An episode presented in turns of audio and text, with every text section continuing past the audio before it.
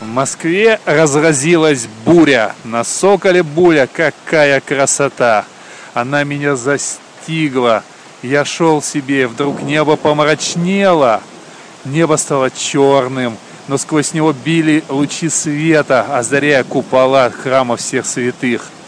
Вдруг начал дуть жуткий шквалистый ветер, красивый, мощный. Кругом летали обломки киосков, какие-то ветки, визжали девки, бежали граждане. Какая красота! Я стоял о трех ногах и взирал на небо, и громко гомерически хохотал, кричал «Дуй, ветер, дуй!» Какая красота!